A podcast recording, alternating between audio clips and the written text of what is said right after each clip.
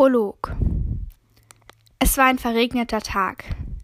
Laut prasselten die Regentropfen gegen die prismaförmigen Fensterscheiben der kleinen Hütte Frau Bergers.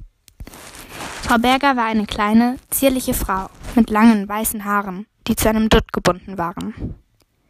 Nachdenklich blickte die etwa siebzigjährige Dame in das Regengestöber. Sie hatte ein merkwürdiges Gefühl im Bauch. So ein Gefühl bekam sie nur, wenn sie Hunger hatte. Oder wenn die Kristallkugel sie rief. Da Frau Berger eben etwas gegessen hatte, war eher letzteres der Fall. Ächzend erhob sie sich aus ihrem Schaukelstuhl und schlurfte hinüber zum hölzernen Tisch, auf dem die Kristallkugel stand. Frau Berger kniete sich daneben und schloss die Augen.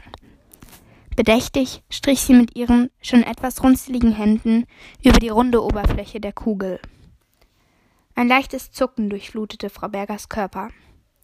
Dann öffnete sie die Augen wieder und blickte fest in die Kugel. Bilder flammten auf. Ein Wald, ein See, eine Wüste, Blitze, Menschen in bronzefarbener Kleidung, in silberner, in goldener. Und sie hörte Stimmen. Laute, aufgebrachte Stimmen. Mit einem Mal wusste Frau Berger, was ihr geschah. Tres Mundos startete ein Streit. Kapitel 1 Unterricht Lydia, wo bist du? schallte die Stimme von Jonas, meinem älteren Bruder, über den Schlosshof. In der Hängematte, du Trottel, antwortete ich. Das stimmte. Ich hatte meine bronzefarbene Hängematte zwischen zwei Apfelbäumen aufgehangen, mir ein Rätselheft genommen und es mir gemütlich gemacht.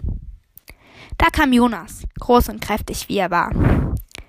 Du weißt schon, dass wir, er blickte auf seine Uhr, in exakt drei Minuten Unterricht haben. Seufzend verdrehte ich die Augen. Das mit dem Unterricht war doch lächerlich. Wir wurden von einer französischen Dame unterrichtet. Und es war alles mehr als unnötig, denn wir behandelten gefühlt immer das Gleiche. Du weißt, dass es zwecklos ist zu widersprechen, meinte Jonas. Ja, das wusste ich. Unseren Eltern war es sehr wichtig, dass wir was lernten. Und sollte einer von uns beiden den Unter im Unterricht fehlen, suchten sie sofort das ganze Schloss ab. Schließlich gab ich mich geschlagen und stand auf. In Jonas Augen loderte Triumph auf, als ob er mich dazu bewegt hatte, zum Unterricht zu gehen. Ein leichter Wind brauste auf und zerzauste meine langen roten Locken noch mehr, als sie ohnehin schon waren. Im Klassenzimmer, das ganz oben in unserem einzigen Turm lag, roch es muffig und die Luft war stickig. Die Aussicht, die Hälfte des Tages hier zu verbringen, war alles andere als schön. Doch was brachte es sich darüber aufzuregen? Mein Vater sagte immer, du machst dir die Dinge nicht schöner, indem du dich über sie aufregst. Auch wenn ich es nie vor ihm zugeben würde. Recht hatte er. Da kam auch schon unsere Lehrerin, Madame Cécile, die aus Frankreich stammte, zur Tür herein. Guten Morgen, Miss Petits, rief sie mit ihrer glockenhellen, fröhlichen Stimme. Sie war bildhübsch mit ihren langen, blonden Haaren und den grauen Augen, und eigentlich war sie auch echt nett. Nur ihr Unterricht war sterbenslangweilig. Schon begann sie mit ihrer Unterrichtsvorrede, und ich schaltete meine Ohren auf Durchzug. Aus dem Augenwinkel nahm ich wahr, dass Jonas aufrecht dasaß und mit gespannter Miene unserer Lehrerin lauschte. Der olle Streber. Meine Hand schoss nach oben.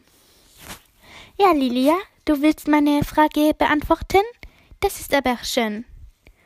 Äh, nein, erwiderte ich. Ich wollte nur fragen, ob ich mal auf die Toilette darf. Madame Cecile seufzte. Na gut, wenn Sie sein müssen. Geh schon. Rasch stand ich auf und lief zum Ausgang. Ich spürte den Blick meines Bruders im Rücken. Natürlich. Er wusste, dass ich keine Lust auf Unterricht hatte. Und wahrscheinlich dachte er sich schon, dass ich nicht auf die Toilette musste, sondern nur schwänzen wollte. Genau das war auch mein Plan. Schnell trabte ich die Treppe hinunter, bis ich Stimmen hörte. Wie angewurzelt blieb ich stehen und lauschte. Das können die doch nicht machen, ertönte die aufgebrachte Stimme meiner Mutter. Beruhige dich, Stella, meinte mein Vater. Wir müssen unsere Kinder eben von dem Goldvolk fernhalten. Und am besten auch vom Silberstaat. Das geht einfach nicht. Stirnrunzelnd hörte ich zu. Plötzlich steckte ich voller Tatendrang. Was auch immer hier geschah, ich würde es herausfinden.